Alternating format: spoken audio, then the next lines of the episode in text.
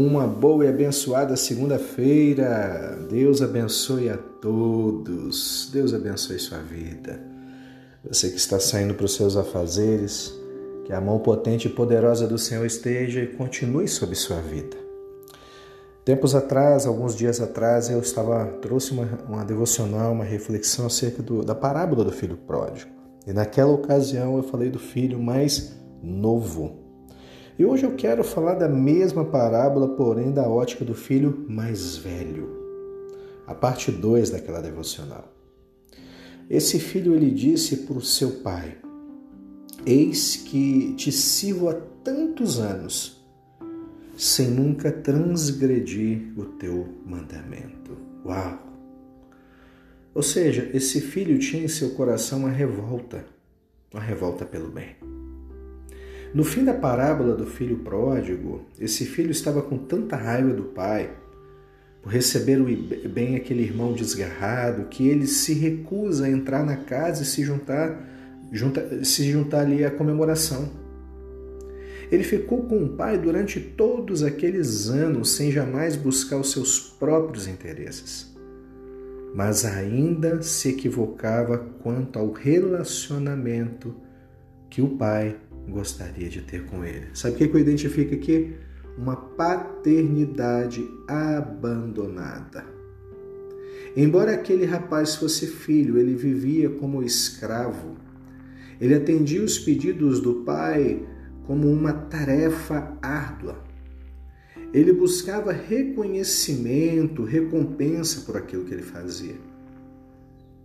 Entenda que se ele fazia da melhor forma por fora, a motivação dentro dele estava errada. O filho não entendia e não conhecia de verdade o pai, e a sua revolta pelo pai ter recebido e amado aquele irmão mais novo, apesar de tudo que ele havia feito, mostra também que ele não conhecia de verdade o amor do Pai. Apesar de cumprir os mandamentos, apesar de trabalhar arduamente, ele cumpria porque se considerava mais um servo do que um filho. Por que estamos com o Pai? Por que você está com o Pai? Por que eu estou com o Pai? O primeiro filho representa aqueles que se afastam de Deus, julgando-se no direito de sair em busca dos seus próprios interesses. O filho mais velho representa todos aqueles que trabalham duro para impressionar a Deus com seu compromisso. E temerosos das punições que poderão sofrer, eles trabalham arduamente, pois correm o risco de decepcionarem a Deus. Trabalham como escravos para agradá-lo, mas jamais alcançarão a intimidade da amizade que Deus deseja ter com eles. Os fariseus da época de Jesus eram exatamente assim como são até hoje. Muitas pessoas que se envolvem com várias atividades religiosas, mas no fundo ignoram o que realmente significa viver no amor do Pai. A rigor, não importa se o afastamento do amor de Deus se deve à rebeldia ou à religião, pois o resultado é, mesmo, é o mesmo. Deus é excluído da amizade que deseja ter conosco, que nós nunca tornamos, tomamos conhecimento do que Deus sente ao nosso respeito. Jesus terminou a parábola com uma questão interessante. O filho mais jovem está sentado à mesa com o pai, o filho mais velho está fora da casa. É, com seus ressentimentos. Será que ele acabará descobrindo ser amado e se juntará à celebração ou continuará convencido da injustiça que o pai tomou e permanecerá com raiva sozinho do lado de fora? A escolha é dele. E a escolha é minha, a escolha é sua. Tudo na sua vida depende da resposta de uma simples pergunta. Você sabe quanto você é amado? Já está na hora de você descobrir isso. Muitas vezes, propositalmente esquecido nessa história, o filho mais velho fala de uma grande parcela dos cristãos atuais. Ele conta a história das pessoas que buscam alcançar a Deus por seus próprios meios e não entendem que tudo é pela graça, tudo é pelo amor que Deus nos demonstra. O pai queria ter com ambos os filhos uma proximidade íntima, uma proximidade de amor, um relacionamento construído em bases sólidas, porém, um filho trabalha igual louco para agradar o pai.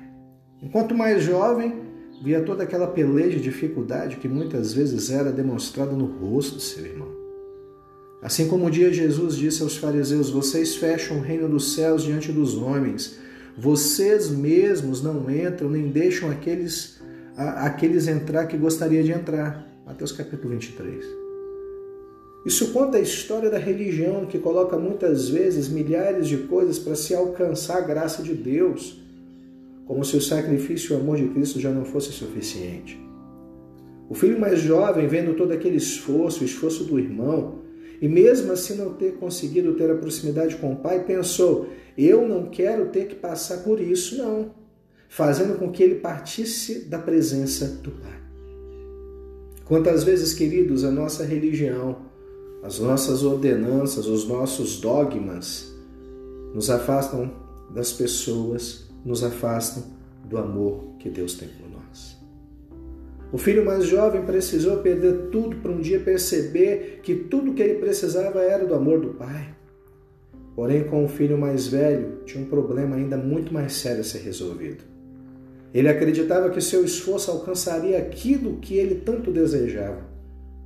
Porém, a história e a vida mostra que, se não entendermos que é o amor de Deus pela graça que nos aproxima de tudo que recebemos do Pai, continuaremos nos esforçando, dando burro em ponta de faca, continuaremos vendo, continuaremos vendo pessoas passando na nossa frente e nunca teremos de verdade a plenitude de um relacionamento de amor com o Pai. Por fim, a distância não era a resposta, proximidade fingida também não. Aquilo que realmente era necessário estava no terceiro personagem dessa história, que é o Pai. E nele veremos numa outra devocional. Que Deus te abençoe, querido. Um forte abraço. Tchau, tchau.